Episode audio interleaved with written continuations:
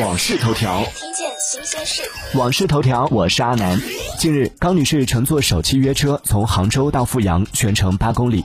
据高女士介绍，上车后司机试图搭讪，并不按导航走，两次更改路线。因感到害怕，高女士最后选择跳车，摔在地上，导致左臂骨折。她表示要去找网约车公司要说法，对方却让她去做精神检查。当地媒体联系首汽约车杭州地区安全员，对方称行车录音显示司机确实更改了路线。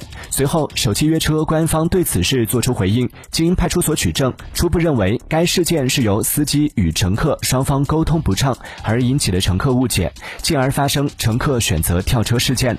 根据行程录音，行程中无司乘争吵或是其他明显声响，司乘双方全程语言交流很少，并未出现司机搭讪等内容。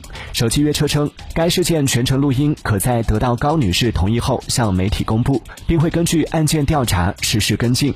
随后，高女士发布了关于六幺二落车声明，称首汽约车公告存在捏造事实。声明表示，司机存在搭讪行为，且询问司机为什么不按导航走时，并没有得到回答，并称是路人帮自己报警，而不是司机。同意平台公开全部录像录音。